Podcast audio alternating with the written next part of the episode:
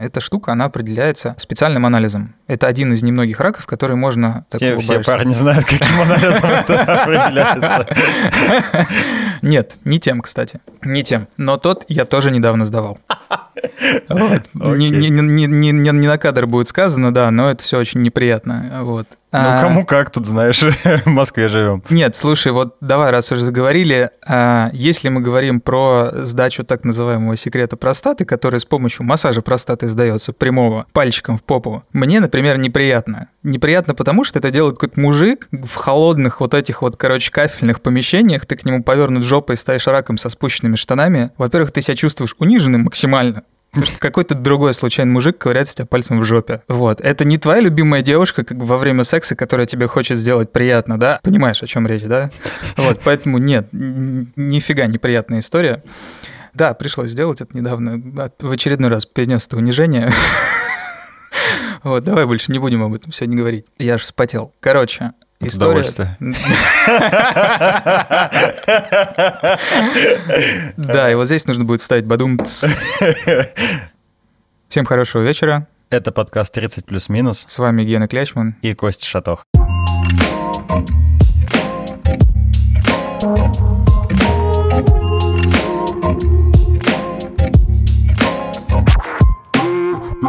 Ты часто ходишь по врачам в последнее время? Часто хожу по врачам в последнее время. Деньги Тут... девать некуда, деньги, скажи честно. Деньги вообще некуда девать, да. Я же хожу еще за свои деньги, сейчас расскажу подробнее.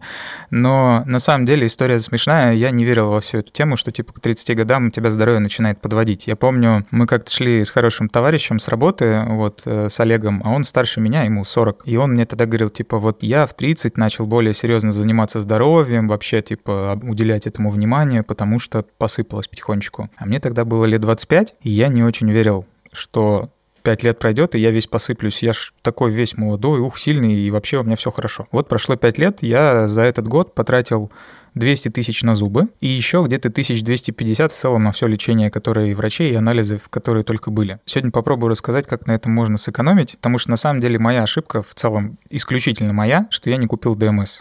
Если бы я это сделал, я бы очень сильно денег сэкономил. Но есть нюанс. А, моя районная поликлиника, где я прикреплен, да, у нас же как, если ты где-то прикреплен к поликлинике, ты можешь только в нее в целом пойти, и в остальные клиники только по направлениям. Ты не можешь просто взять и пойти в другую клинику сам, самостоятельно. Тебе либо придется платить деньги, как я это и делаю, либо у тебя должен быть ДМС, либо у тебя должна быть что-то очень такое серьезное, специфичное, и тебя врач, твой терапевт в районной твоей клинике должен направить вот туда уже в какую-то другую больницу. Просто с улицы прийти тяжеловато. А сейчас практически невозможно стало. И я поэтому последние лет пять лечусь в платной клинике, это ведомственная поликлиника, у меня родители там лечатся, поскольку они вот госслужащие, бывшие уже. Я хожу туда, плачу там деньги, деньги в целом более-менее адекватные, но они адекватные, когда тебе надо, вот знаешь, базовые вещи сделать, там пришел сдать какие-то анализы, что-то у тебя там, я не знаю, заболел, ты там, я не знаю, простудился. Когда тебе нужно там серьезно лечиться, братан, ты положишь очень много денег в эту историю. И поэтому я сейчас серьезно задумался о том, чтобы купить ДМС, потому что, посчитав все свои затраты, я понял, что мне бы это сильно сэкономило денег. Наверное, на следующей неделе пойду его покупать, потому что мне еще очень много всего предстоит. Мне предстоит дальше заниматься коленкой, мне предстоит дальше заниматься своим желудком, там у меня еще проблемы с пазухами носовыми и лобными удобными, ну, то есть куча всякого дерьма повылезала к 30 годам. Слушай, а э, просто я, как я себе это представляю, я вообще ничего не шарю про ДМС, и кажется, как будто бы это ОСАГО на тебя, ну, типа, или там каска. Когда ты говоришь, я сделаю ДМС и потом пойду лечиться, чтобы сэкономить на этом бабки, звучит, как будто бы я сейчас сделаю каско, ёбну машину, а потом пускай мне страховая вернет деньги, и я куплю новую. Ну, ну типа, не это... совсем так это работает. Тебе не предъявит условная страховая за то, что ты купил ДМС и потом сразу начал ее пользовать и хвост и в гриву? Нет, он для этого и покупается. Единственное, разные страховые работают по-разному. Я сейчас не буду вдаваться в детали, потому что все их там очень точно не знаю, можно погуглить, но у них есть какие-то лимиты. То есть ты, когда покупаешь ДМС, он есть разный. То есть там разные градации, они зависят от того, какие услуги ты можешь получать, от того, в каких клиниках, вплоть до того, что даже деньги платишь ты за то, чтобы записываться не на пульте страховой, а напрямую через пульт больнички, в которую ты ходишь, или поликлиники. История про то, что ты купил ДМС и пошел лечиться, она совершенно нормальная. Никто тебе предъявлять не будет. Просто в какой-то момент, если ты лимиты начнешь перегибать, тебе просто могут не заапрувить, например, как поход куда-то и скажут, сори, мы не можем вам это разрешить, вы можете пойти за собственные деньги это сделать. А как это происходит? Тебе опрувят до того, как ты пойдешь? Работает так. Ты по ДМСу не можешь просто взять и пойти к любому врачу. Тебе нужно направление. То есть ты сначала идешь к терапевту, терапевт выдает тебе направление, и это направление тебе позволяет записываться к следующему врачу. Очень много операций не операции, как там резать что-то, а именно манипуляции разных и анализов по ДМСу делается бесплатно. Вплоть до того, что та же самая гастроскопию, которую вот я делал под наркозом за 25 тысяч в МИДСИ, я бы сделал за 5, потому что я бы заплатил только за наркоз. А, ДМС не покрывает... Э, ДМС что какие-то, они... какие-то вещи не покрывает. Надо смотреть, там много условностей. Есть очень много в интернете, на самом деле, на эту тему прям трактатов целых, какие ДМС что покрывают. Есть куча групп в Фейсбуке, где это все есть. Лучше залезть туда. Я сейчас э, нашел для себя лайфхак. ДМС для рядовых людей, он чуть дороже, чем если ты покупаешь ДМС как сотруднику компании, потому что компании очень многие для своих сотрудников делают ДМС, и он получается дешевле. И вот многие люди в интернете, они делают как? Собирают большую кучу людей и в свой вот этот вот рабочий ДМС их вписывают, таким образом, с одной стороны, денежек чуть зарабатывают, с другой стороны, ты как человек можешь без, ну, чуть более дешевый ДМС для себя получить. Это очень выгодно на самом деле. Какой порядок цифр вообще хотя бы? Ну вот смотри, ДМС в России адекватный начинается где-то там от 30 тысяч в год ну, как адекватно. Это вот минимальная планка. Это такое, знаешь, если тебе там надо несколько раз в год сходить к врачу, какие-то базовые анализы сделать, там, может быть, один раз диспансеризацию, какие-то еще штуки, этого достаточно. Плюс это зависит от того количества клиник и от тех клиник, куда ты хочешь попасть. То есть вот такой ДМС дешевый, назовем его вариант, он не даст тебе большой выбор клиник, наверное, не самых лучших и не самое большое количество манипуляций, которые врачи с тобой могут проделать. Дальше градации повышаются, там, да, миллиона доходит, космос, все, что хочешь, можно делать. Я сейчас нацелился где-то вот промежуток от 60 до 100 тысяч, такой средний адекватный вариант. Я выбирал, исходя из чего. Я смотрел те конкретные клиники, куда я хочу попасть. Я сейчас хочу поменять поликлинику, потому что вот в клинике, где я лечусь, врачи меня задолбали. Я там чуть попозже об этом расскажу. Истории иногда доходят до абсурда. И я смотрел именно так. То есть я смотрю, вот клиника это есть, здесь есть, хорошо. Мне манипуляции, которые нужны, есть, есть, хорошо. Дальше я уже ориентируюсь по цене. Плюс желательно, опять же, смотреть по страховой. Страховые бывают разные, какие-то страховые более лояльные клиентам, какие-то менее лояльные клиенты. То есть тут все будет зависеть, э, какие эти операции будут легче или сложнее опрувить со страховой, так или иначе. Там еще есть разные опции, типа ты можешь, например, плановую госпитализацию себе включить в ДМС, там в среднем это около десяточки стоит. Зубы, можешь ребенка в свой ДМС писать, есть семейные ДМС. То есть вариантов миллион. На самом деле индустрия очень развитая и, мне кажется, недооцененная. С одной стороны. С другой стороны, я вижу, что сейчас вот в некоторых районах Москвы появились действительно очень хорошие обычные клиники, базовые, да, как бы для людей, что никакой ДМС в принципе не нужен. Ну вот у меня как раз на эту тему вопрос. Условно, ты понимаешь, что тебе там нужно лечиться, и поэтому, то есть ты уже потратил какое-то количество денег и понимаешь, сколько еще нужно будет, потому что предполагаешь какие-то процедуры. Например, я человек, который в больницу ходит э, раз там типа в 5 лет. Тогда тебе это не нужно. Имеет ли смысл покупать какой-то, может быть, типа подстраховочный, я не знаю, ДМС или еще что-то? Не имеет смысла тебе это не нужно. То есть ДМС, ну, в моем понимании, роля это реально, если ты очень сильно заботишься о своем здоровье и постоянно ходишь к врачу, там, чек, чекапы делаешь, да, и так далее и тому подобное. Или если ты вот такой, как я, рассыпался к 30 годам, и тебе нужно сейчас заняться своим здоровьем. Это действительно хорошая инвестиция. Опять же, с учетом того, что у тебя нет районной поликлиники с хорошими врачами и хорошим оборудованием и нормальными процедурами. У меня такой нет. А как тебе история про вот эту сейчас ну, ну модную тему, во-первых, телемедицины в целом? И, насколько я знаю, есть э, типа ДМС э, компании телемедицины, а там типа DocDoc, а еще кого-то. Бэс-докторы, докдоки, да, да, вот да, эти да. все истории. Да, на самом деле, сейчас расскажу про свой опыт телемедицины, он достаточно был забавный. Вот ты себе как представляешь историю вообще с телемедициной? Ну вот чисто со стороны мне интересно. Поскольку это там один из сервисов, я знаю, купил Яндекс, второй там типа с ним что-то бьется, наверняка это какой-то типа сервис, в который ты логинишься, типа личный кабинет, а дальше у тебя там терапевт условно и какой-то либо видеосвязь прям в личном кабинете, либо там какой-нибудь Zoom-call или еще что-то. Плюс э, электронная медкарта, назначение врача, рекомендации и так далее. Ну, типа история какая-то. Ну, примерно все так и, и есть. Единственный только у меня вопрос был всегда, насколько может врач по такой вот э, способу медицины выписать тебе какое-то рецептурное лекарство? И как вообще происходит? ну, бланка же у тебя нет дома, распечатать на принтере ты не можешь. То есть, условно говоря, если тебе нужно что-то рецептурное, то ты дальше что вот? Насколько я понимаю, сейчас есть эти бланки в электронном виде, и их можно как-то там через кабинет МОСРУ портал себе получать.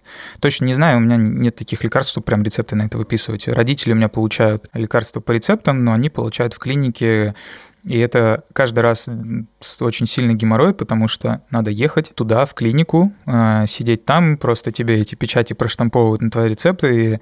А часто история такая, что ты должен быть обязательно сам. И вот у меня, например, отец, ему 84 года, он уже и ходит так не очень, на самом деле, тяжело. Для него доехать вот из его Бутовской рощи, значит, до Смоленской, это прям целое приключение. Надо думать. Ну так э, и как тебе телемедицина? Короче, телемедицина забавная история. У меня был один раз опыт. Это как раз э, когда у меня начались проблемы с миндальными. Вот все закончилось в итоге операцией по удалению, а началось все с того, что, знаешь, это вот стандартное такое типа приболевшее состояние, 37,3, и ты вроде нормально себя чувствуешь, ходишь в офис, потому что такой, ну сейчас пройдет, сейчас пройдет. Не, не пройдет. И я подумал, что окей, попробуем телемедицину. Я тогда что-то заобщался как раз с ребятами, которые этим занимаются. Мы где-то там пересеклись на какой-то конференции айтишной. Мне все такие, да, телемедицина круто-круто. Я думаю, ну попробую. Я не помню, что я себе поставил, то ли Doc Plus, то ли еще что-то. У них прям целое приложение. Ты в приложении заходишь, там вводишь все свои данные, заводишь карту, регистрируешься, вводишь там все, что необходимо. И ты прям можешь там выбрать врача и назначить с ним на определенное время кол. И вы созваниваетесь, у них прям внутри встроен видеочат, и вы с ним общаетесь с телефона, вот эта вот вся история. Там есть две проблемы. Первая проблема, по словам самих врачей, не будучи э, врачом, который может визуально определить твои болезни, таких врачей не очень много. Например, там, я не знаю, дерматолог может посмотреть и сказать, ну, у тебя там, я не знаю, герпес, или там, я не знаю, еще какая-то история, да? Или там хирург-травматолог, а у тебя рука сломана, рука такая перегнутая, буквой «Г». Очень тяжело. История работает только вот э, на какие-то такие штуки, потому что тогда, значит, я как раз созванивался с терапевтом, мы там с ним полчаса общались. Опять же, врачи немножко загнанные, потому что их там заставляют отрабатывать прям. Мы общались полчаса, но на самом деле можно было за пять минут звонок закончить, просто, видимо, их реально заставляют, потому что он полчаса мне рассказывал там все, как вот это туда-сюда. Я уже сидел, знаешь, такой, типа, блин, я все понял, ну хватит, ну, ну, ну, ну все, перестань, остановись, ну, ну, ну, блин, ну, ну, ну что вот это вот полчаса тратить? Нет, видимо, так нужно. Окей, ладно, допустим, quality control у всех свой внутри. Он мне сказал, э, что делать, выписал какие-то рекомендации, и я начал этим рекомендациям следовать, и ничего у меня не получилось. Я потом пошел уже в поликлинику к нормальным врачам, мне там через какое-то время поставили диагноз, и все, вот закончился удалением медали. В моем случае телемедицина не сработала, но у меня был достаточно сложный случай, да, то есть типа на визуал определить, что у тебя там проблемы с этим, мне надо было сдать кучу анализ, тяжело. А они не вызывают к себе куда-то, то есть если, условно говоря, они не могут понять, что с тобой происходит, дальше что, что, что делать? Они могут тебе просто дать рекомендацию или направление, вот иди, сходи к тому врачу. И это какая-то будет их местная поликлиника? Это может быть любая поликлиника, это может быть их какая-то поликлиника. Тут механику я уже не знаю, потому что я не стал дальше продолжать эту историю. Я потом приложение снес, и как телемедицина для меня на этом закончилась. Слушай, ну ты вот как раз-таки рассказывал про то, что у тебя там с врачами были разные истории, и вот э, в телемедицине такая же движуха была. И я как раз хотел связать эти две вещи. В целом, даже будучи непосредственно у врача, не обязательно там через телеврача. Вообще, кстати, отступление большое. Телемедицина звучит охренительно круто. Это как типа ультрауборка, гиперпосудомойка. Ну, ну да, оно, оно, знаешь, это у меня какие-то сразу, я первый раз, когда слышал, ассоциации были так МММ, а вроде телемедицина, гиперуборка, знаешь, вот что-то вот это магазин на диване, вот, вот такое. Да, кстати, телемедицина реально магазин на диване. Так вот, э, типа, ты можешь прийти и к врачу какому-то, типа, обычному в поликлинику, и там от него получить таких рекомендаций. У меня тоже как бы чуть-чуть коснулось там один раз с дерматологией. Вот. Так что как бы оно от этого не спасает. Вот ты сейчас ходишь, э, ты меняешь поликлинику, я так понимаю, как раз именно из-за этого, вот эту свою, которая... Слушай, это в целом очень сложная история в России, я ее слышу ото всех. Вот ты как к врачу ходишь? Ты просто приходишь в поликлинику, идешь к нужному врачу, и он тебе что-то там говорит и делает, да? Гуглю вообще, ищу ближайшую, то есть это каждый раз разное вообще. Я надеюсь, ты симптомы свои не гуглишь? Бывает, ну так, типа скорее просто, чтобы понять э, вообще, кому идти. Ну, это такое, знаешь, доктор, у меня прыщ на жопе, это значит, что у тебя рак простаты, вот главное до этого не дойти. Ну да, не, я так не говорю, я просто обычно там, кому идти с этим, ну, то есть, условно, чтобы не припереться к окулисту жопой. Да, да, это вот моя недавняя история, что я пришел с коленкой к хирургу, он отвел меня к травматологу-ортопеду, я вроде и пришел правильно, а он вроде тоже такой говорит, ну, вот надо чуть более узкого специалиста, и сработало. А я не знал, сам ты не знаешь, не понимаешь, к какому врачу действительно идти, потому что у нас система настроена так, что все идут к терапевту, иди сразу к терапевту, он тебе там выпишет. Зачем мне эта прослойка, если я примерно чуть-чуть понимаю? Оказывается, не понимаю. В итоге, вот за весь свой там достаточно большой опыт похода по врачам за последнее время я пришел к тому, что в России надо искать конкретного хорошего врача, где бы он ни был. Либо конкретную хорошую клинику, желательно по рекомендациям. Иначе не работает. Не работает потому, что в среднем по больнице, тут, да, как бы каламбурчик такой, качество очень низкое сейчас медицины. Ну, это это же понятно почему. Ну, то есть... Они все такие достаточно безучастные и вот любят поднимать ручки. Моя история с коленкой, она как сейчас э, я пришел к хирургу, он отвел меня к травматологу-ортопеду, я от травматологу получил рекомендации, пошел сделал МРТ, вернулся с этим МРТ, он мне говорит, ну, что-то здесь, короче, не мое. Я говорю, док, ну вот оно болит, и вообще вот это все, может, что-то куда-то скажете, что посоветуете? Он говорит, «Э, ты вот иди сходи там к ревматологу и еще какому-то врачу, и типа все, значит, иди гуляй, мальчик. И с одной стороны, понятно, что его работа в этот момент заканчивается, ну, по каким-то, видимо, их внутренним гайдлайнам и регламентам. С другой стороны, хочется от человека получить чуть больше понимания своей проблемы и причастности. Я все-таки не в автосервис пришел, да, машину чинить, а я к врачу пришел, который вот... Клятву Гиппократа давал. Да, и ты доктор должен как бы немножечко помочь мне с моей проблемой. Я таких врачей встречал, которые действительно, они парятся, они вот пытаются тебе помочь. Это очень круто, с одной стороны, что ты чувствуешь себя лучше, действительно понимаешь, что не похер на тебя. С другой стороны, это еще и помогает, потому что люди больше уделяют внимание проблемам, и эти проблемы быстрее решаются. Потому что, когда это все оценивается поверхностно и безучастно, шанс того, что можно что-то пропустить, какие-то очень простые истории, он очень велик. Я сейчас расскажу как раз вот опять же на примере моих миндалин. Вот. И я поэтому для себя понял, что я больше не хочу уходить просто к средним по больнице врачам, я хочу найти там, где действительно мне будут помогать. Я потратил время, нашел хорошие клиники, их, кстати, в Москве оказывается не так много. То есть, опять же, средние по больнице клиники в Москве, они все такие среднячок совсем. Сейчас буду пробовать вот туда с помощью DMS идти. Наверное, это лучший вариант. Не кажется ли, что, ну, типа, как ты находил этих, типа, хороших людей, ну, врачей, клиники и так далее? То есть я к тому, что... Я бывает, понимаю, знаешь, сложная история, да. Посоветую, типа, он вот мне помог, но если как бы одному как бы помогло, не факт, что помогло другому. И в итоге ты там, типа, как с психологами. То есть да, тебе часто да. рекомендую психолога, кому-то зашло, а тебе не зайдет. И в итоге ты как бы превращается в ту же самую историю, что ты просто сам по факту ищешь перебором. Нет вариантов вариантов. Берешь статистику, собираешь, смотришь, там, что тебя больше устраивает, и тут ты либо доверяешь, либо не доверяешь своим друзьям, знакомым и так далее. Потому что, например, клиника, где я лечился до этого, откуда я сейчас собираюсь валить, там мои родители лечатся, и они очень в восторге от всех этих врачей. Они, значит, пели им дифирамбы, сходи к этому врачу, сходи к тому врачу.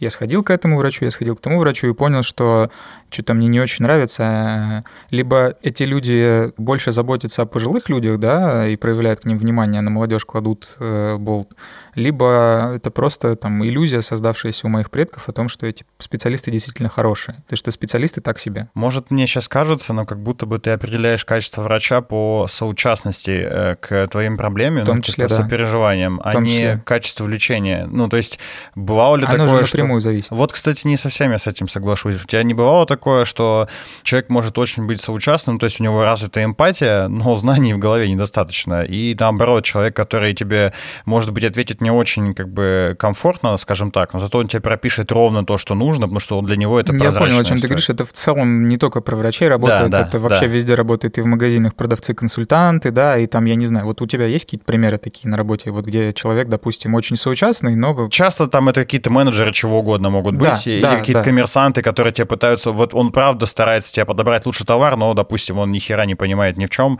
exactly, и в итоге да, именно. фигню советует. Я почему говорю про соучастность, я скорее говорю про вовлеченность врача в процесс твоего лечения больше. То есть это не то, что он будет вокруг тебя ходить и поглаживать тебя по головке, говорить, вот ты мой бедненький, сейчас мы тебя полечим, здесь тебе все сделаем, там и тебя вылечим, и тебя вылечим, да, и потом сам парик снимает в конце и говорит, и меня вылечим, как в Ивана Васильевича.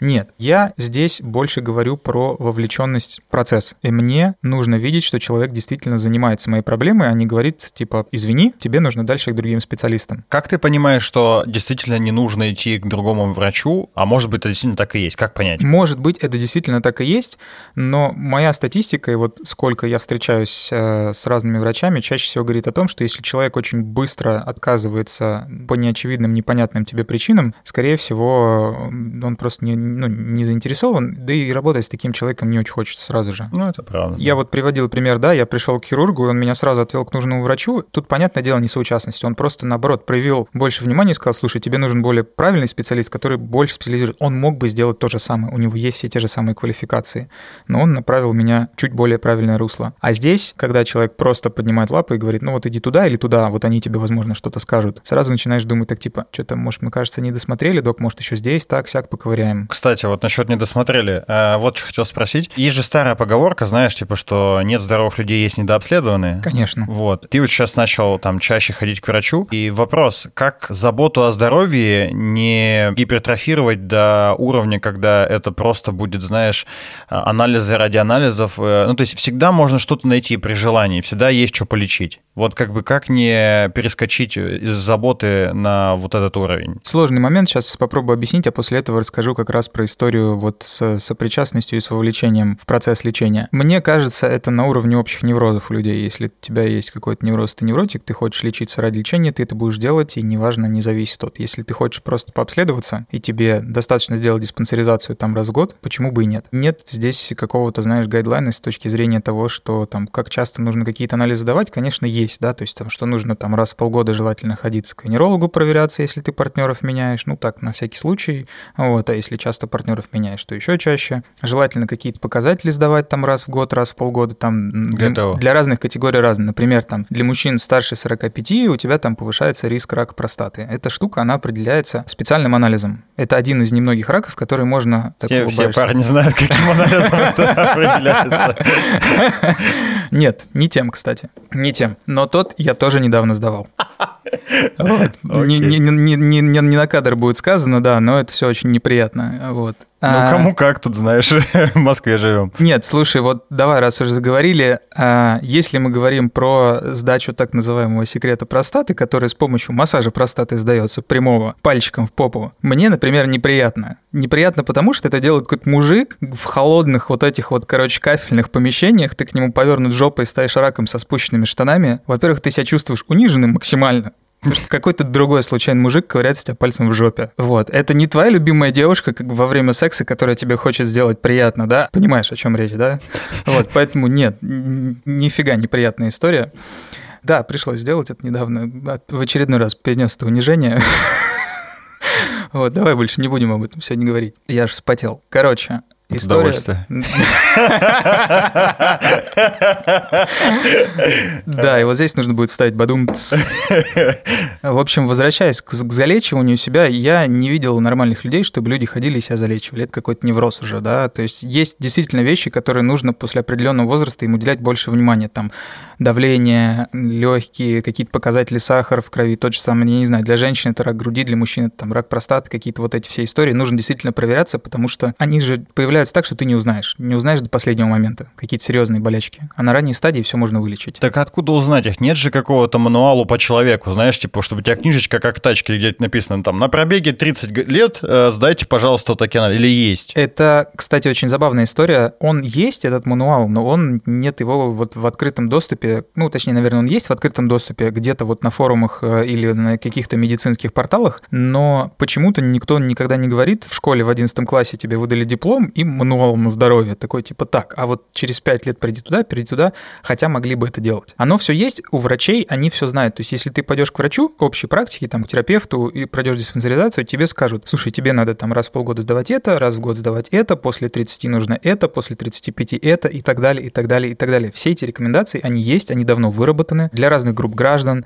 для даже разных цветов кожи, даже так скажем, потому что люди разных э, рас имеют больше предрасположенности к разным заболеваниям. Например, я совершенно недавно читал, что ковид больше таргетит черных по какой-то причине. Аккуратно. И они даже сейчас думают, что первых вакцинировать надо именно черных, потому что они более подвержены этой истории. Я понимаю, что это там смех смехом и российский звучит, но действительно так, какие-то вот разные особенности организма просто у разных людей. Говорят, надеюсь, это черные врачи, да, не белые? Не знаю, вот я тут не углублялся в этот вопрос. Все это есть. Если очень хочется, это можно найти. Слушай, ну это вот история про краски к, к слову о. То есть стрёмно же, что тебе просто наговорят, знаешь, типа, тебе нужно сдать примерно все, и чем чаще сдавать, тем лучше. Ну, то есть вот э, эту границу между вовлеченностью, действительно, чтобы ты чувствовал себя здоровым, и впариванием тебе медицинских услуг, которые стоят как крыло от Боинга, э, ну, а как ее прощупать? А без ТТХ вот и книжечки как бы... Ну вот если ты действительно заинтересован, да, в своем здоровье, если оно тебя парит в той или иной степени, я не по конкретно я в целом про некого эфемерного человека сейчас говорю, то можно эти все показатели найти, и тут уже твое здравомыслие, как ты считаешь. То есть если ты хочешь сильно заботиться о здоровье, ходи прям по книжечке и сдавай. Хуже от этого не будет. Ну, возможно, ты даже найдешь какие-то вещи, которые можно раньше залечить или предрасположенности к чему-то, да. Сейчас там вот делают генетические тесты даже, вот все Я эти делал. истории. Пока лажет, честно говоря, я тоже это делал. Там настолько все, вот знаешь, масло масляное, вот как к гадалке пришел, тебе базовыми словами все рассказали. Ну, там у тебя предрасположенность к заболеваниям сердца после 50 лет. Кому? Ну, 90% населения нашей планеты предрасположены к заболеваниям сердца после 50 лет. Слушай, я не особо шарю в том, какие лучше, какие хуже, но мне, э, ну, мы улетали в Ванкувер, и Мгм. там одна из самых э, таких старых компаний, которые этим занимаются, у меня друг в ней работает как раз-таки, и вот они мне днюху друзья подарили, я там А сдавал. я помню, ты рассказывал, да. Да, да, там довольно дохрена было всякого э, интересного разного. Это все очень базовые, очень общие вещи, никакой специфики ты в этих пока историях не найдешь. Ну, да. Пока не настолько научились расшифровывать, и пока нет настолько большого количества даты, чтобы все это сравнивать. Да, кстати, насчет даты, э, чем мне нравится еще эта история, я даже сдавал ее, наверное, не с точки зрения, чтобы получить какие-то супер конкретные инсайды, хотя ради этого, конечно же, тоже, скорее даже для того, чтобы какой-то свой вклад вот в дату по людям давать. Ну, то есть, чем больше людей сдадут такие тесты, тем больше анализа по ним можно будет сделать. Ну, вот ты Apple Watch носишь, Ну, да. вкладываешь каждый день. Ну, и это тоже. Потому что я уж не помню, где я это читал, но был кейс пару лет назад, что чуваки из каких-то вот популярных фитнес-трекеров и прочих историй взяли всю свою стату и наложили ее на медицину. И там получились офигенные истории, вообще невероятные. Я найду тебе, потом расскажу. То есть люди какого возраста, каким историям больше подвержены, в каких городах и так далее и тому подобное. Все действительно очень интересно. И они взяли эту дату, начали шерить с, меди- с медиками. И вот это я считаю очень правильно Да, да. когда наконец технологии, они начинают не только вот э, проприетарно все у себя это хранить, но начинают это шерить, и это действительно помогает. Тем более, что сейчас очень много всех этих э, историй с тем, что начинают э, внедряться разные там самообучаемые, да, там нейронные сетки и вот это все, которые помогают ставить диагнозы, они действительно помогают. Опять же, читал статью про то, что в Англии внедрили программу, которая помогает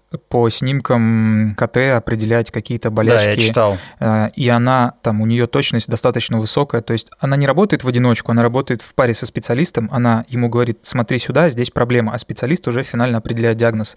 Но она видит лучше, чем он своими двумя человеческими глазами, своим машинным зрением, она видит лучше, и благодаря этому он точно знает, что вот надо смотреть сюда, здесь есть проблема, это очень помогает. Поэтому если нужен мануальчик, идешь к врачу, и на самом деле всю информацию можно достать. Можно найти в интернете, но, честно говоря, в интернете у нас как раз вот таких вот невротиков слишком много, которые вот прыщ на жопе выскочил, а у них уже рак мозга, и они идут к врачу и, значит, доказывают им, что у них рак мозга. Вот этого нужно опасаться. Так, что с вовлеченностью? Давай историю уже. Вот история моя такая, значит, э, в 2017 году, или в 2000, нет, это было в 2018, я заболел. А Заболел я вот так вот 37,3, знаешь, такая легкое недомогание, легкая температура. Вот э, ходил в офис э, и не мог понять, что со мной происходит. Думаю, ну сейчас недельку поболею, пройдет. Не прошло. Я как раз вот телемедицина бах-бах, попил какие-то таблеточки вот э, туда-сюда, все равно не помогло. Я думаю, окей, наверное, пора идти к настоящему врачу. И я пошел. Пришел к терапевту, и она начала меня, значит, крутить, куролесить, но было видно, что это вот все такая типа история очень по инструкции. Иди сдай это, иди сдай то, иди сдай пятое, десятое, шестидесятое. Все анализы я ходил, сдавал, мне очень хотелось вылечиться, потому что ситуация неприятная, непонятно, что происходит, э, никто не знает, ты уже почти месяц на тот момент уже там почти прошел, что я вот в таком состоянии. Я уже дома сидел, потому что понимал, что, наверное, в офис ходить не надо, вдруг я там, не знаю, в легкой форме лихорадку и балу распространяю по офису, и все умрут потом. Я очень долго ходил, пока она не решила, что, наверное, раз проблемы с э, носоглоткой, да, надо не анализы крови сдавать, а отправить меня к лору. И направили меня к лору. И лор буквально за там, два посещения и сдачу одного анализа, который терапевт не подумал, что нужно сдать, определил мою проблему. Врач просто подумал, да, немножко посмотрел на все эти истории и очень быстро поставил диагноз. У меня был повышен, в 8 раз у меня был завышен показатель такой, есть антистриптолизин. Я не знаю, что это значит, но, в общем, не суть. Там стриптолизин, ну, вот это вот туда-сюда, дерматолог, педиатр, все, все туда же. Очень-очень-очень у нас э, люди, которые это все эти названия изобретали, были весельчаками, судя по всему. Это же латынь.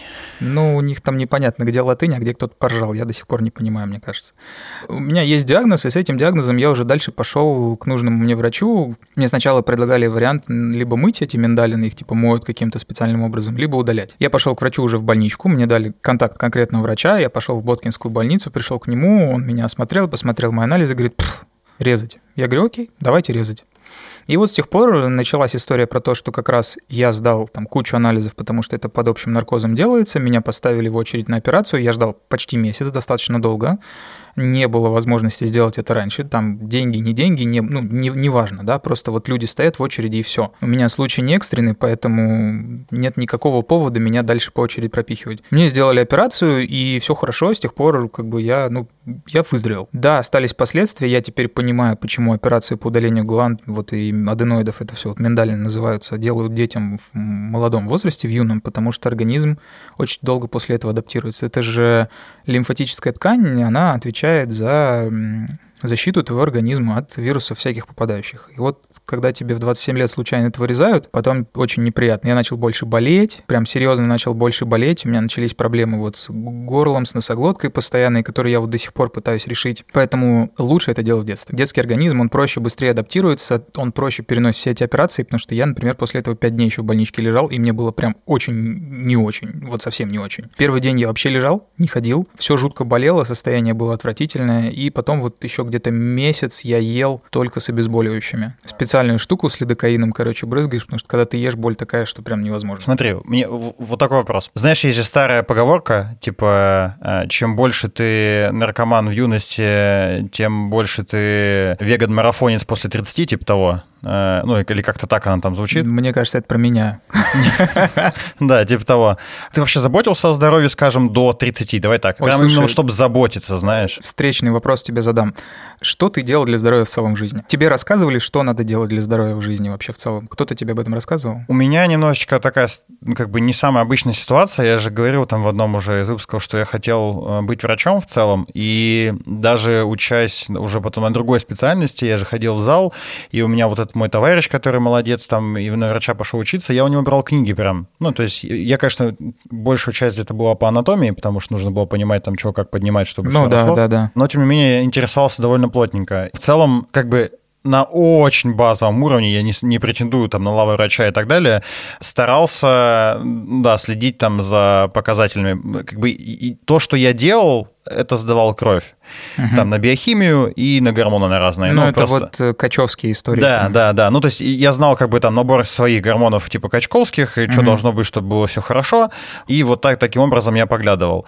Э, ну, и как бы мне еще было довольно просто, потому что я там до 20, по-моему, 5 или 26 лет, короче, я не курил, я вообще не пил. Ну, то есть нечему было болеть, у меня не было никакой вредной привычки, я занимался спортом охренеть сколько, ну, то есть я не знал, что еще я могу сделать в целом. Ну, понятно. Но у тебя все равно, видишь, у тебя была база, связанная со спортом и с другом-врачом, которую ты каким-то образом получал. Я, кстати, замечаю, что те, кто активно занимаются, там, особенно с детства, всякими видами спорта, они больше следят за своим здоровьем, просто потому что они эти вещи понимают. Когда ты простой человек, тебе никто не рассказывает. Тебя родители просто водят по врачам, они потом тебе, как я уже говорил раньше, почему-то не передают тебе информацию о том, чем ты там в детстве болел, и вообще вся эта информация не переезжает. Сейчас, когда появились электронные карты, уже да. А вот, например, в моем детстве у меня была вот толстенная такая с энциклопедию карта, там куча всякого дерьма была записано-написано, которая где-то в аналах истории потеряна, и я даже не знаю, чем я в детстве болел. И сейчас, вот опять же, возвращаясь к истории, у меня случился гастрит в этом году, я пошел лечиться, вот, потом что-то я созванивался с матерью, и она говорит, так у тебя же в детстве был этот гастродуоденит. Я говорю, откуда я мог это знать? Она говорит, ну вот было такое дело. Не переходит это почему-то. Это очень плохо. Сейчас эту историю зафиксили, но вот мы как раз не знаем своих детских болячек. Короче говоря, базы нет. Родители очень мало прививают своим детям заботу о здоровье, да, почисти зубы и вот все, по сути дела, да, ну, образно говоря, базовая забота о здоровье, которую тебе прививают. Если ты не занимаешься спортом, ты не знаешь никакие показатели, ничего, куда надо смотреть. И в целом культуры заботы о здоровье у нас нет. У нас, как это, а, везде здоровый образ жизни – есть культура, да, там занимайся спортом, ешь правильную еду, но тебе никто не говорит при этом, что нужно следить за своим здоровьем еще и с другой точки зрения, а именно отслеживать его, не улучшать его, не делать для него вещи, а именно его отслеживать. Про это тебе никто никогда не говорит. Да, тебе не кажется, что это как бы взаимосвязанная, как-то последовательная история? То есть ты не будешь следить за здоровьем, за показателями, если ты не можешь вести здоровый образ жизни, хотя бы стараться это делать. Ну, то есть, когда ты, типа, забиваешь э, на простые действия, там, типа, физкультура, зарядка, ВТФ еще, ты не будешь точно точно сдавать анализы. Ну почему? Есть же очень много людей, которые не очень активно занимаются спортом, но при этом следят за своим здоровьем, там сдают анализы, ходят по больничкам периодически, делают эти вещи, диспансеризации проходят. У нас же даже, понимаешь, в школе, вот когда в школах проводят диспансеризацию, это всегда такой день, когда типа, о, можно не идти в школу, ты просто побегал по врачам, и все. Тебе там никто не объясняет ничего. Врачи тоже сидят такие, типа, ну ладно, нормально, иди гулять. Там зрение хорошее, иди гулять. Там это значит, потрогали тебя за разные части тела, вот это вот все. Да, в детский мозг попробуй впихни эту информацию еще и с, латин... с латинскими названиями, на латынь точнее. Согласен, но в детский мозг можно, в принципе, заложить информацию о том, что за ним нужно следить, а, что оно имеет свойство заканчиваться, это здоровье. Объяснить сложно, потому что детский организм, он такой, там что-то сломалось, порезалось, заживает как на собаке, и у тебя есть ощущение, что так будет всю жизнь. Так вот, нет, так не будет всю жизнь. Как ни странно, почему-то вот это вот ближе к 30, там цифра у всех, она вот примерно в одно и то же время начинается. Я говорю, да, я не верил, что это будет 5 лет назад, а сейчас я вот сам нахожусь в этом месте. Поэтому я считаю, что нужно закладывать, да, это мы опять же там возвращаемся уже какой выпуск к образованию, да, на уровне образования детям нужно закладывать какие-то базовые навыки, а, во-первых, того, как следить за своим здоровьем, во-вторых, как общаться с врачами, и в-третьих, там, да, где чего эту медицинскую помощь, как лучше получить. Ну, в школе, по-моему, были же курсы первой помощи, правда? Нет, у нас Тебя не, не было? было? Не было у нас курса первой помощи. У меня были курсы первой помощи, потому что я ходил учиться в МЧС. Был такой типа как бы кружок юных МЧСовцев. Очень классная история. Меня научили первой помощи там. Вообще всякой. От, э, значит, э, палец э, вот перевязать до что делать с человеком, у которого сломан позвоночник. Как делать искусственное дыхание, значит, как остановить разного вида кровотечения. Я до сих пор эти вещи чуть-чуть помню. Это было очень круто. Это прям очень полезный навык. Коли нас этому не учили. У нас, видишь, образование где как, где учат, где не учат, не системная история. Ну вот чья это задача, по-твоему? Типа родители или школы? Или, ну, то есть где ребенок должен узнавать такие вещи? Я думаю, что это задача родителей, потому что на школу надеяться нельзя. Школьная программа, она составляется не родителями, а какими-то другими людьми, которых своими, которые мыслят своими категориями. Ты как родитель все-таки должен позаботиться о том, чтобы твое вот э, продолжение твоего рода, твой ребенок, он прожил максимально долго, счастливо и здорово. Если в школе это есть, круто, но я бы еще все-таки это делал и сам. Вот, кстати, насчет после 30. Меня немножечко вот эта тема постоянно, как это, щелкает в голове, потому что, ну, есть же много людей э, сильно более пожилого возраста, которые фору дадут молодым. Как думаешь, в чем секрет? Слушай, да нет секрета, они на вид все такие бодрячки, а на самом деле проблемы все те же самые. Ты думаешь? Да, я тебе точно говорю. Просто понимаешь, тут опять же есть нюанс. У меня батя 84 года. Он до 77, по-моему, еще работал. Прям работал там полноценно. И достаточно в хорошем здоровье был. Там на огороде что-то, значит, копался, ковырялся. Вот это он последние годы, вот как вышел на пенсию, так начал потихонечку угасать, потому что, ну, ничего не делает. Из-за неделания там начинает кукуха ехать потихоньку, тухнуть здоровье, все в целом нужно себя поддерживать. Я подозреваю, что секрет в том, что люди жили немножко в другое время. Экология была получше, качество питания было получше. Вот это на самом деле достаточно сильно влияет. Слушай, я вот э, позволю себе в этом не согласиться, наверное, знаешь. Давай, интересно. Э, почему? Потому что это же как э, и в, вот даже там про наш возраст, по тридцатку сказать, да, ну то есть я вижу там некоторых людей, я знаю некоторых людей, которые в нашем с тобой возрасте уже там и со спиной проблемы, и наклониться тяжело, извиняюсь. Вот. Э, ну то есть есть много таких типа физических проблем, э, и в 40, и в 50. Ну, как бы я смотрю на маму, на бабушку, э, и есть там, типа, примеры других женщин, там, типа, не знаю, родители девушки и так далее. И, ну, вот вообще ни о чем возраст не говорит. Э, это первое. И второе, что, наверное, самое невероятное, это я увидел в Китае. Безусловно, то, что мы с тобой говорили, там, э, раса все-таки дает какие-то, видимо, там, есть, долголетие есть, и так далее. разность есть, да. да. Но, тем не менее, я для себя вот что открыл с первой поездки в Китай, что, наверное, невероятную вообще э, вещь, ну, как бы силу для здоровья имеет гибкость. Когда ты смотришь Возможно. на э, китайских старичков и, и бабушек, во-первых, каждое утро э, на, в любой э, площадке На детской, они там занимаются, вообще я, везде, я видел это, да. Абсолютно. Они занимаются дыхательной гимнастикой и в целом гимнастикой. Но как бы это невероятно, когда ты видишь, как бабушка, которая и там видно далеко за 70, знаешь, ей даже, думаю, и за 80, может быть, и больше, делает такие вещи, которые некоторые 20-летние Они могут. на шпагаты садятся, Да-да-да. они легко руки там за голову закидывают, они стоят, вот знаешь, это как это в стульчике, знаешь, вот. Э, Я понял, да. То есть и вот в- на согнутых ногах стоят там по 5-10 минут. А это ведь э, секрет типа нормальной ходьбы, ну, не скованных движений э, и прочих вещей. И когда я периодически получаю какие-то травмы, они часто связаны, вот, ну, они, короче, начинают сковывать твои движения. И заметил, что э, как, как только у тебя начинается нарушение, ну, вот ограничение двигательных каких-то функций, то качество жизни падает драматически. Ну, то есть Невероятно согласен. да, то есть э, вот там я спину травмировал, не мог разогнуться, э, ну вообще по-другому ты живешь абсолютно. То есть и, и- и из простого. Не могут там у тебя руки, ноги или еще что делать, и прям все по-другому совершенно. Поэтому вот там с того времени стал очень сильно уделять этому внимание. То есть кажется, как будто бы, ну то есть все-таки можно делать какие-то вещи, ну в частности там гибкость э, или что-то еще. С другой стороны, э, знаешь, о чем думаю? Вот твое, как бы, какое у тебя мнение?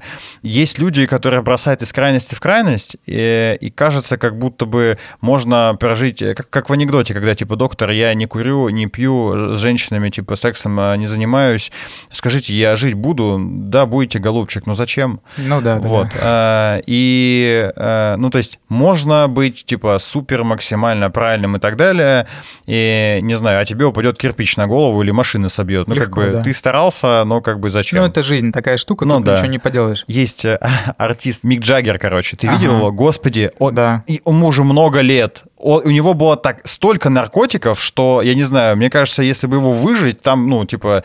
Пару про- литров наберется. Да, думаю, это просто кошмар. Но он, типа, с ним все окей. А, ну, есть люди, которые совершенно менее разгульного образа. Слушай, тут есть такой нюанс, что у него очень много денег, он может себе позволить очень качественную медицину. Не это раз. Мы уж не знаем точно, с ним все окей, или он просто каждый раз, выходя под камеру, делает вид, что с ним все окей. Но в целом тут такой момент. Если говорить про азиатов, у них вообще долгожительство это их как бы вот э, отличительная черта. Это и японцы, и корейцы, и китайцы. Они достаточно здоровый образ жизни, все стараются вести это раз. Два, у них для пожилых людей очень много сделано вот таких вещей. У нас же просто нет этих историй для пожилых людей. Вот у меня, когда мама выходила на пенсию несколько лет назад, мы с ней разговаривали на эту тему, что ей делать на пенсии. И мы прям исследовали вопрос, смотрели, есть какие-то для пожилых людей кружки, они там сидят, шьют, вышивают, там занимаются, там, я не знаю, музыкой, рисуют, еще какое-то, но вот ничего такого, чтобы было... Вот как выходят дедушки и бабушки в Китае э, зарядочку, у нас такого нет. Я такого не видел, всяком случае. Я знаю, что занимаются йогами у нас всякими, но это все для молодежи, для стариков этого нет. Не, есть, кстати, сейчас проект. Ну, может быть, но Ну, вот такого, такой Ну, массовости... масштаба, конечно, да, не Нет, хватает. а у них это все видишь в масштабах страны. И это все-таки культура. То есть, окей, да, я, наверное, с тобой согласен, что роляет не только там то, что человек ел и какой он вел здоровый образ жизни или нездоровый образ жизни, да, какая экология была, но и в том числе то, как он в старости этим занимается. Но видишь, у нас этого нет. Ни того, ни другого, ни третьего. У нас не учат правильному ни питанию, у нас не объясняют, как следить за своим здоровьем. У нас э, для пожилых людей очень мало историй, связанных с тем, чтобы это здоровье поддерживать, да, там какие-то, чтобы вот прогулки, физкультура, что-то еще. Этого просто нет. И вот это как раз нужно вводить, по моему скромному мнению, и этим заниматься достаточно активно, потому что, как, ну, долголетие нации — это очень хорошая история. В целом-то, конечно, да, но тут э, тоже там в зависимости от того, какие поколения тебя до этого были, какие там сменят после тебя. Э, вот еще что хотел спросить. Это такая классическая тема про здоровье и медицину, связанная с этим. Как ты относишься к косметологической медицине? Нормально отношусь. Сейчас можно позволить себе тратить немножко денег, если тебе хочется, для того, чтобы более продолжительное время выглядеть молодым. Если тебе этого хочется, почему нет? Не вижу в этом никакого зашквара. Наоборот, я считаю, что выглядеть хорошо, средне хорошо, то есть я не говорю о том, что там, да, мужчина должен пользоваться косметикой или там каждый день ходить там на эпиляцию, там пилинг и вот это вот все. Но почему бы и нет? Когда это все стало доступно и просто хуже от этого никому не будет. Я, например, стал чаще на это обращать внимание, особенно вот у нас мужчины в возрасте, они вообще за собой не следят. Ну, у нас вообще мужчины в целом не следят себя Ну, в любом возрасте, поэтому русские мужчины там по какому-то рейтингу, типа, самые страшные, одни из самых страшных. Да, у нас нет этого. Сейчас появилась культура хотя бы какая-то базовая, да, там типа брить бороду, стричься нормально, вот, но при этом косметологические операции, они, ну и вообще все манипуляции, они почему-то до сих пор считаются такой типа зашкварной историей, типа фу, ты что, гей, что ли? Да нет, я просто хочу хорошо выглядеть, мне нравится хорошо выглядеть, смотреть на себя в зеркало и говорить, блин, класс, я молодец, вот я достаточно молодо выгляжу, и мне это хочется поддерживать. Почему бы и нет? У нас, видишь, идеология такая, что там мужик должен быть мужиком, и все, и на этом все заканчивается. Я очень часто вижу, что даже многие те, кто как бы вроде бы и хотел бы этим заниматься, они этого не делают, потому что их будут, ну, как бы зашкваривать после этого. Ну да, тут еще же наверняка есть э, история с тем, что можно легко войти во вкус, начать э, с чего-то одного, а потом просто стать там дедушкой-трансформером. А это опять же уже вопрос твоих неврозов, да, это вот мы там от лечения к залечиванию, да, и вот от базовых косметических операций к накачиванию губ ботоксом, там, да, и дедушка-трансформер. Хотя многие дедушки и бабушки уже давно трансформеры со своими этими, короче, имплантами. Челюстями. Челюстями, да, и прочими. Это батя шутил раньше, любил, да и сейчас, ну нет, сейчас уже особо не шутит на эту тему. Говорит, я могу сделать то, что ты не можешь. Я говорю, что? Он говорит, челюсть на полку положить. Вот. Я не вижу в этом ничего плохого. Индустрия развивается, она э, стала доступна. Это не так, как раньше, чтобы типа сходить там сделать, я не знаю, там пилинг лица или там какие-то, э, не знаю, эпиляцию, это стоит космических денег. Нет, пожалуйста, все доступно, все очень просто. Иди, там не нравятся тебе твои черные точки у тебя на носу, сходи, тебе все это поудаляют, сделают, почистят тебе лицо. Не знаю. Хочешь ты, чтобы у тебя там, допустим, борода правильно росла, иди к косметологу, то там тебе сделают операцию, у тебя будет лучше расти волосы здесь, где-то там можно будет удалить что-то пятое, десятое, шестидесятое. Вот. Среди качков, кстати, я тоже заметил тенденцию последние годы. Особенно мне рассказали очень популярная операция на импланты в икры, потому что икры очень тяжело накачать, а все хотят себе рельефные икры, такие, знаешь, чтобы куриные грудки, короче, секлись прям. Делают операции и нормально, так проще, и все довольны. Визуально всем нравится. Тут же очень тонкая грань между тем, чтобы не скатиться в, знаешь, исправление любой херни, которая кто-то тебе сказал, у тебя не такая, в том, чтобы развивать какую-то внутреннюю часть себя. Ну, ну то вот... есть, где грань между тем, чтобы идти от первого же, знаешь, там, э, броска камня в тебя, типа, ой, пойду, и ты потом исправлю хирургическим путем. Да, может быть, надо не, с собой не, не. внутри ты, разобраться. Ты видишь, ты сейчас опять же немножко говоришь вот от этой старой парадигмы, что косметологические операции обязательно потом приводят к, к хирургии, косметологии. Совершенно не обязательно. Мне, ну, да. Мне, например, в себе все нравится визуально, да, я там раз в год хожу на маникюр, там какие-то вещи делаю, там что-то почистить лицо, просто потому что это, в принципе, полезно для кожи, и почему бы и нет, я не вижу в этом ничего зашкварного, там, ну, раз в полгода, раз в год. Меня это никак не подталкивает себе, допустим, там, я не знаю, изменить нос, уши, рот, глаза, вот, там, я не знаю, нарастить, там, я не знаю, ногти, увеличить член или что-то еще сделать. Нормально совершенно. Есть какие-то, понимаешь, базовые средние вещи, которые можно делать, а можно и не делать. Они тебе дадут чуть более лучший эффект. Если, опять же, да, ты от того, что тебе кто-то сказал, что у тебя что-то не так, если тебя это действительно задело, да, сначала разберись в себе. Но это никак не относится к тому, что ты обязательно скатишься, если ты пойдешь там, я не знаю, на маникюр, то завтра ты пойдешь себе, значит, нос это править хирургическим путем. Ну, мы на Дуде посмотрим.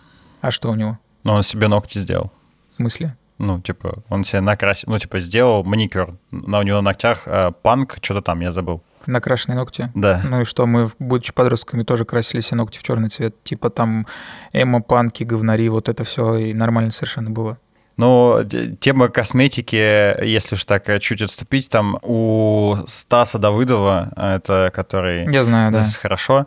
Вот, э, было целый, целый блок постов на тему того, как появился вообще макияж и так далее, и что Э, раньше это мужчины в первую очередь красились, да. а потом женщины. Женщины вообще было нельзя, только театральным актрисам можно было. Угу. Вот, так что, но как бы... Очень много, кстати, исторически вещей, которые раньше были мужскими, перешли в женские и, и стали чисто женские. Например, высокие кожаные сапоги. Это раньше была чисто мужская одежда, которую одевали на охоту. Ну, ну, одевают, на охоту одевают и сейчас, я думаю, но только на ту, которую в лес, либо если ты гей, то на другого мужика. Ну, не обязательно быть для этого геем, но тем не менее, да. Вот. Очень много таких вещей на самом деле. И видишь, у нас сейчас культура такая, вот особенно в России, вот это мне очень не нравится, что если ты не такой, как все, тебя начинают зашкваривать. Если ты там ходишь, делаешь маникюр, то ты обязательно гей. Нет, ты не гей, ты просто следишь за. Если ты ходишь э, там, да, часто, ну, что-то сдавать анализы по врачам, то ты невротик, и обязательно там это нет. Может, ты просто следишь за своим здоровьем, да? Вот от этого нужно избавляться, и тогда все будет хорошо. Но это, я думаю, еще очень не скоро произойдет. Это нужно, чтобы несколько поколений сменилось. Вот, потому что у нас и врачи же так к этому относятся очень многие. Бывают случаи, когда ты приходишь там к врачу с какими-то базовыми простыми проблемами, тебе говорят, да это все фигня, что ты типа иди забей, короче. Врач тебе говорит, иди забей. Не очень нормальная история. Ну, кстати, вот на тему врача э, и вообще про профессии врача. Я отчасти их понимаю, и вот как раз-таки, когда ты говоришь про вовлеченность, э, думал вот о чем. Когда-то давно э, я ехал в универ, и со мной вместе, ну, как бы вот э, я в электричке катался, ехали ребятки, и они учились в каком-то меди они разговаривали между собой и рассказывали друг другу про то, как они ни хера не выучили, вчера бухали, а сегодня сдали там что-то экзамен на три или какой-то зачет получили и так далее. И в этот момент я прям подумал, come on, ну ты же, блин, потом лечить будешь человека, и это очень будет неловко, когда, допустим, у тебя будет какая-то процедура, ну, я надеюсь, таких людей там, типа, не допускают к каким-то операциям, но в целом, да, не прикольно, когда ты делаешь какую-то операцию или еще что-то, ты понимаешь, что вот, э, когда рассказывали это на, там на парах, ты там прохерил, либо был пьяный, либо проспал, либо еще что-то. Слушай, так так же со всеми профессиями, разве нет? Ошибка не каждой профессии ведет к таким серьезным последствиям, понимаешь? Слушай, я тебе скажу так, как я это себе представляю представляю. Во-первых, все врачи, не только молодые, которые сейчас этим грешили во все века. Все пацаны хотели бухать, а не учить, тусить и так далее и тому подобное. Это первое. Второе, те из них, которые реально не хотели учиться, а которые по большей части бухали, они врачами, скорее всего, никогда не станут. У нас сейчас на врача очень надо долго и упорно учиться и потом проходить еще кучу практики. Там в сумме почти 9 лет получается, мне кажется. То есть прилично, очень прилично. И если ты действительно хороший врач, то ты потом все эти знания просранные, ты их наверстаешь в любом случае. Мне так не кажется. Окей, возьмем любую профессию. Если ты хороший специалист в своем деле, и ты понимаешь, что тебе чего-то не хватает, ты эти знания наверстаешь, ты пойдешь их и сам найдешь. Смотри, тут же история в чем? Ты же можешь вот все эти там 9 лет чуть-чуть натягивать как бы до того минимального уровня, когда типа тебя пропустят дальше, а не прыгать максимально высоко. И за счет этого ты как бы постоянно будешь вот этим вот, ну, ну такой вот, короче, врач. Среднячочек, да. Да, как бы я понимаю, почему это имеет как бы хоть какой-то, пускай извращенный, но смысл, смысл, потому что, ну, зарплаты врачей, ну, прям честно, это капец полный. И кажется, как будто бы, ну, э, там они там еще подрабатывать должны, где-то что-то еще делать, ну, то есть хоть как-то, типа, наполнять mm-hmm. свою жизнь ну, смыслом. Да. И, возможно, если бы все-таки все стоило там, ну, не, даже не стоило, а скорее деньги выделялись бы, и они получали бы деньги нормальные, да, то как бы становилось лучше. Вот. С другой стороны, думал вот о чем, что как правильно это сделать, в плане, есть же какие-то вещи, которые наверняка довольно просто делать, и и как, выделять тем, кто действительно старался и был молодцом, а тем, кто не старался, нет. Потому что вот этот вот мой самый товарищ, про которого я рассказываю, он прям старался, всю жизнь хотел, он очень очень усердно учился, и ты не поверишь, его очень быстро взяли там на первые операции, он очень, ну, то есть он быстро стал помогать на операциях ассистентом, потом через некоторое время начал сам уже какие-то делать, ну, то есть он очень быстро рос, и рос, не поверишь, даже в доходах, то Конечно. есть он, он реально начал довольно, ну, как бы сильно быстрее зарабатывать, чем многие ребята, которые учились вместе с ним. Слушай, система же все-таки несколько настроена на то, чтобы более ярких и тянущихся к результатам и знаниям личности выделять. Есть разного рода стипендии, частные, учрежденные, достаточно серьезные, то есть там десятки тысяч долларов в год. Есть программы всякие специальные. Вот эти люди, они же обычно, вот которые не среднячки, а которые стараются тянуться, да, если мы говорим про врачей, например, да и в любой профессии, они находят способы дальше пробиться. И вот их замечают и их подтягивают, они становятся действительно крутыми специалистами. Вот те средние, они так и остаются в районной поликлинике, там каким-то средним всратым терапевтом или медбратом, там еще каким-то Дальше никуда особо, скорее всего, не пойдут. Тут еще есть нюанс, связанный с тем, что у нас врачи еще там и ответственность несут достаточно серьезную, вплоть до уголовной, да? Да. И тут надо как бы понимать, что если ты серьезно ошибешься и что-то произойдет, ты пойдешь и присядешь. Еще как. О, кстати, еще, э, как тебе э, мысль про лечение за границей? И вообще, есть какие-нибудь ДМС, кстати, которые позволяют тебе, если что, полететь э, куда-нибудь? Я думаю, что есть, но они сейчас вне моей ценовой категории очень сильно. А, ну да, наверное. То есть я себе рассматриваю вариант ДМС до 100 тысяч в год. Это вот мой потолок. Я видел, что есть ДМС там и по миллиону, и, наверное, там эти истории есть. По поводу лечиться за границей, это как раз вот история в целом про зубы на самом деле. Я тебе сейчас расскажу, как можно сэкономить на зубах. А у меня в этом году не получилось, потому что все было закрыто, мне нужно было делать зубы срочно, я очень сильно запустил. Но вообще, и это достаточно такое понятное знание, многие это делают. У нас в России все летают в основном в регионы. То есть в Москве мало кто лечит зубы, потому что это действительно дорого. Я вот потратил на все про все 200 тысяч. Мне надо было залечить дырки, мне нужно было депульпировать два зуба, мне нужно было поставить две коронки. Ну и все вместе со всеми манипуляциями получилась достаточно приличная сумма. А вот, например, моя сестра, она такая очень хитрая женщина. Она нашла в Беларуси, сейчас Белоруссию, конечно, не очень, наверное, но смысл не в этом, клинику где-то по рекомендациям и поехал туда лечить зубы. Ей там импланты, переимпланты, в общем, в три или в четыре раза все дешевле, чем в Москве получилось. С учетом всех затрат она еще и билеты себе купила. Это очень выгодно. То есть, если ты понимаешь, что тебе нужно, вот как мне, допустим, было делать много разных манипуляций, ты находишь либо в регионе, либо в соседней Беларуси. Многие в Украину летают, кстати, лечить зубы. Тоже там много хороших региональных клиник, где именно вот так они и работают. К ним со всех регионов стекаются люди и там лечатся. Причем это работает как? Она заранее написала письмо главврачу клиники, все свои проблемы перечислила, перекинула ей все эти, ей сказали, окей, нам на все это потребуется там типа 5 дней.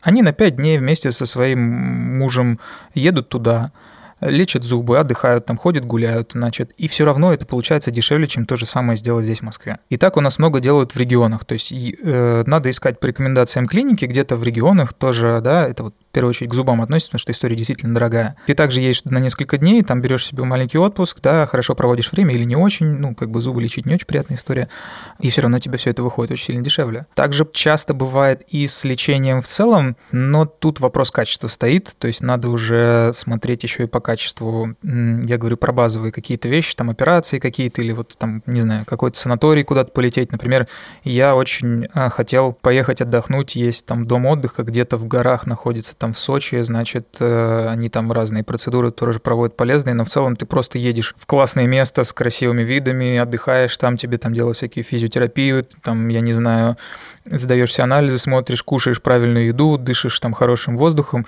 и все у тебя просто классно. Это получается в два или в три раза дешевле, чем тот же самый вот дом отдыха санаторий в Подмосковье. Но у тебя тут еще и горы, и вот этот вид, и вообще, значит, все вот такое вот прямо классное, невероятно. Кстати, ты когда рассказывал э, это все, я думал о том, что, ну, из Америки люди гоняют э, в Россию в том числе. И, ну, в большей части, конечно же, там, я думаю, в Москву, наверное, еще в какие-то другие города, там какие-то, не знаю, там кардиоцентры, нерв, нервы и так далее. И кажется, как будто бы мы здесь такие сидим и жалуемся, ну, в среднем поликлинике не очень и так далее, а люди там гоняют из Штатов сюда. Ну, они, правда, за ценой, конечно же, едут. То есть у меня, допустим, тетя с сестрой там тоже с братом гоняют э, там в Украину, в Россию, угу. потому что там все типа ценник конский. В целом-то медицина, как бы, ну, головы у нас светлые. У нас есть, я говорю, у нас есть хорошие врачи, но вот их нужно искать, вот то, что я говорил в самом начале, от кого-то по рекомендациям, где-то чего-то как-то. Просто придя в клинику, попасть на хорошего врача очень тяжело. А как э, в Израиле такие дела обстоит? Не знаю, я таки давно на родине не был, не могу ничего по этому поводу вам рассказать. Но тут вот, например, у меня брат тоже во Вьетнаме делал себе импланты. Два импланта ему обошлось, по-моему, что-то типа 400 долларов за все про все. Это очень дешево. Слушай, это а, очень такая э, опасная штука. Ну, мое мнение на этот счет вот такое. Это как раз-таки про то, почему я в этот Новый год решил никуда не лететь. Ну, то есть я очень хотел на Бали поехать и типа отдохнуть, и все классно. Но я на Бали, когда был в прошлый раз, я заболел там. И заболел довольно серьезно. И мне не помогало ничего, кроме антибиотиков. Ну, как бы потом мне их привезли. Прикол в том, что я валялся с температурой там, ну, сначала 37, 38, 39 почти Жестко, было. жестко. И сначала, когда я сам еще мог ходить, я заходил в аптеки, и там ничего, кроме гомеопатии, не было. Потом друзья также искали, и ни хрена найти не могли. Ну, то есть э, стрепсилось банально. Я вот понял. Всем, Нет, я не дорассказал, эта история не совсем, что человек просто прилетел в рандомную страну и просто пошел лечить зубы, да. Он э, знал там клинику, знал конкретных врачей, и, и пошел, и у него получилось значительно дешево. То есть он сказал, что в Америке он бы это сделал там в 20 раз дороже, а тут вот 400 долларов. Я понимаю, но все равно мне кажется, знаешь, как... Э, короче, лететь на Бали, допустим, отдыхать сейчас, это так себе. Лететь в Германию, типа, ну, я готов рискнуть, если что. Потому что, как бы, в Германии это медицина получше. И кажется, что во Вьетнаме, ну, офигеть, как он это искал. Ну, вот он там долго жил, на самом деле, поэтому тут такое, знаешь, не то, что человек с улицы пришел, нашел или где-то по рекомендации, он там жил почти полгода, что ли, он там жил, вот. И он э, же, как у него получилось, ему сначала поставили вот импланты, там все это зажило туда-сюда, он улетел, потом он прилетел опять через полгода, и опять там же он их доделал, ему поставили, уже финализировали всю эту историю. И нормально, совершенно никаких проблем много в разных странах локальных нормальных клиник, неважно, там, ну, Бали, окей, не берем, Бали это слишком туристическая такая расхлябанная история, ну а что Вьетнам? Нормальная страна, люди как-то живут, лечатся, и что в этом плохого? Ну, у азиатов зубами так себе. Ну, вот, у азиатов зубами так себе, а я так понимаю, видимо, есть какие-то там клиники все равно, которые с этим работают. И никуда ты от этого не денешься. Поэтому в целом, если хочется экономить на медицине, да, вот повторюсь, если у вас есть хорошая районная клиника, ходите в хорошую районную клинику, потому что там вам все будет бесплатно, и если вам даже не нравится какой-то конкретный врач, вы сможете выбить там себе направление туда, куда вам нужно. Если вы не можете ходить в районную клинику, покупайте себе ДМС, не обязательно самый дорогой, но хоть какой-то, и лечитесь с помощью него, потому что, скорее всего, это все равно выйдет дешевле. Ну, тут нужно перед этим посчитать, что тебе нужно. То есть, если ты, допустим, хочешь просто диспансеризацию раз в год проходить, возьми себе самый дешевый ДМС и проходи диспансеризацию. Если тебе нужно, как мне, там, и чтец, и жнец, и на дуде, и грец, и пальцем еще туда, то, в общем, бери подороже. А зубы, зубы такая история. Я вот попал на большие деньги, но у меня не было вариантов. Если бы у меня был вариант, я бы, скорее всего, вот взял у сестры контакт той клиники в Беларуси, полетел бы туда и сделал бы себе все там. Я бы еще и отдохнул, там, знаешь, погулял бы где-то по лесам, покатался бы там, я не знаю, на мотоцикле, квадроцикле, и мне было бы очень хорошо. Ну что, берегите здоровье с молода. Да, ребята, это очень важно. К 30 оно начинает заканчиваться. Маги 30... О, окей, нам подходит. Да, Поэтому, в общем, мы на сегодня заканчиваем. С вами был Гена Клячман. И Костя Шатоха. Это подкаст 30 плюс минус. Пока. Пока.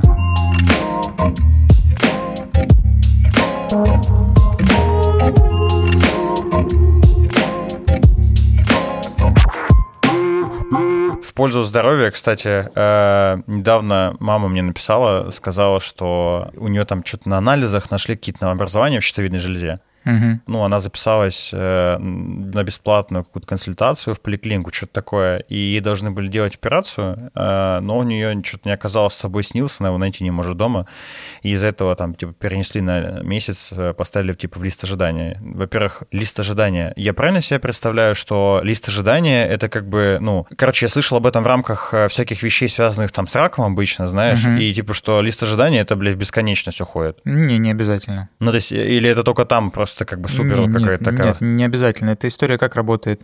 Все операции, у них есть план на месяц вперед. Ну да, это я... То есть ты не можешь просто... У меня вот мне когда удаляли миндалины, я помню, я приехал к врачу тогда, даже при том, что я как бы типа ему это денег там давал на лапу, он мне все равно сказал, говорит, типа, вот мы тебя можем прооперировать только тогда-то. Я говорю, док, а можно как-то пораньше? Он говорит, да хоть сколько, не, не могу. Просто вот типа кто-то откажется, я тебе позвоню. Ну да, вот там такая история была. вот, вот так это работает. И ты ничего с этим не сделаешь. Ну, есть лазейка, кстати, ты знаешь? Скоряк. Да, но это вот, видишь, у меня какая история была. Я пришел к конкретному врачу, я хотел, чтобы конкретный врач меня оперировал. А на скоряке ты приедешь, тебя хуй знает, кто будет пилить. Мгм. Какой-нибудь дежурный врач, который там, типа, Но если ты договоришься, то будет пилить тот, который тебе нужен. Ну, просто я знаю это, поскольку вот у меня плечо чинили, вот именно когда только ставили железку по, такому, по, по такому... ну, же может быть, где-то где это действительно, может, работает. Вот я, как бы в моем случае, я так понял, там без вариантов было. Ну да, но, как бы, сколько я понимаю, тоже, да, злоупотреблять этим нельзя, потому что, когда уже надо было доставать железку, там такая хуйня не прокатила, там уже... Ну, вот да, видишь, операция. тут зависит от э, там, сложности операции и прочих историй. То есть у меня это была не очень срочная тема, но тем не менее мне пришлось месяц, по сути дела, ждать. А, я, кстати, только сейчас догадался, почему. У тебя что было? Ну, типа, это же была не травматологическая штука, да? нет, нет, нет, Вот, а это плановая операция. Ну вот, да. А Скоряк, наверное, он вот про что-то, про травмы. То есть, да, типа, это упал, именно с поломал. этим связано. А так, я говорю, ну, без разницы, сколько ты денег дал, ну, понятно, там, если ты лям отвалил, наверное, конечно, уже все немножко по-другому будет, но смысл в том, что так или иначе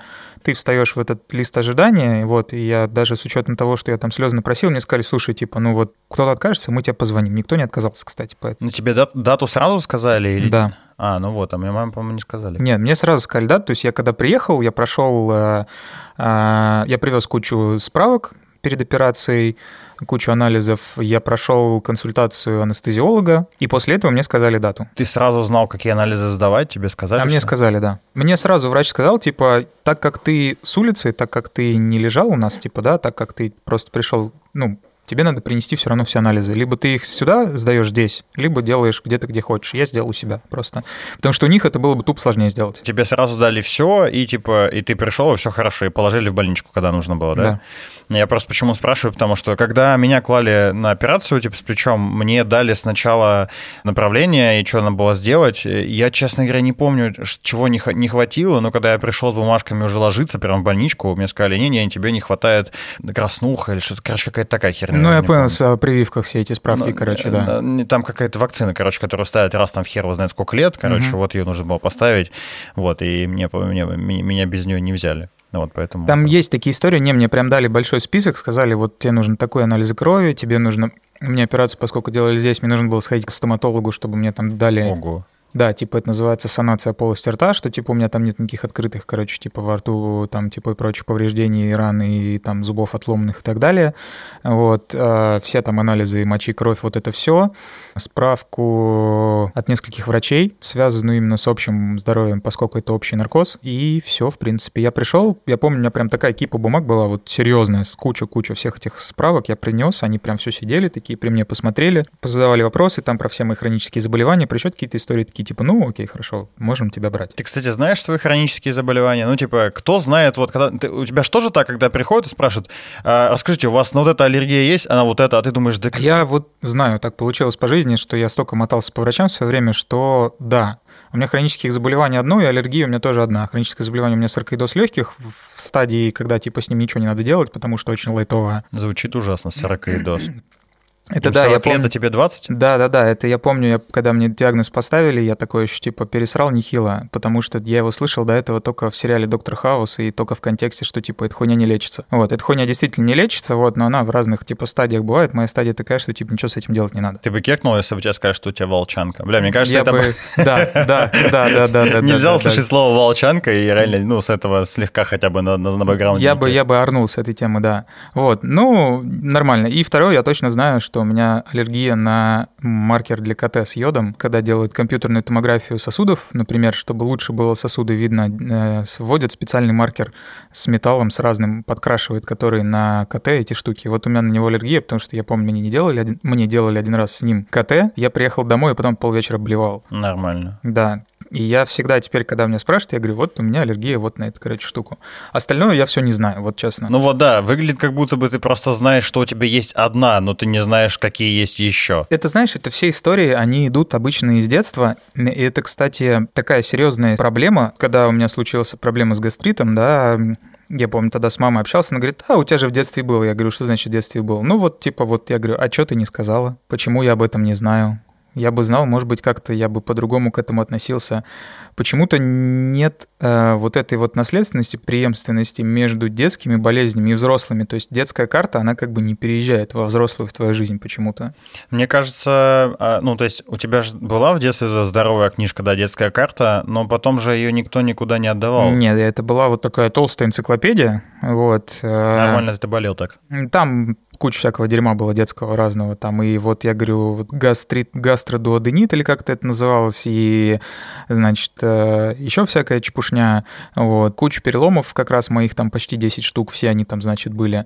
То есть именно по большей части вот такие вот истории не сильно серьезные. Оно почему-то не переехало, я почему-то об этом не знаю. И это на самом деле было бы неплохо вообще в целом, там, да, если ты родитель своего ребенка, своему ребенку рассказывать, типа, чувак, вот у тебя есть такие-такие проблемы, почему-то родители этого не рассказывают. Я ни у кого не видел. Я очень часто встречаюсь с людьми, когда вот общаешься по вопросам именно здоровья, никто не знает, кто в чем детстве болел, кроме каких-то турбосерьезных хронических заболеваний. Мне кажется, это российская действительность, знаешь, такая, когда как бы у тебя может топор из спины торчать, вот как бы пока он, э, оно там не чешется и не зудит, и ты как бы такой, да как торчит. Ну вот торчит». врачи э, называют это, есть две категории, хуйня и пиздец.